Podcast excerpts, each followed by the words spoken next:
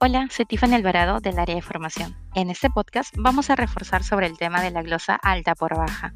Empecemos. Como punto 1. Luego de verificar que el cliente desea una alta nueva de dúo, trío, monoproducto o Movistar total, se tiene que realizar la pregunta de alta por baja.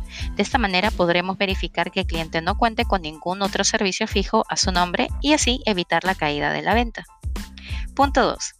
Esta pregunta del alta por baja se realizará siempre al inicio y no al final ni después del ofrecimiento de la oferta. Caso contrario, afectará nuestra evaluación en calidad.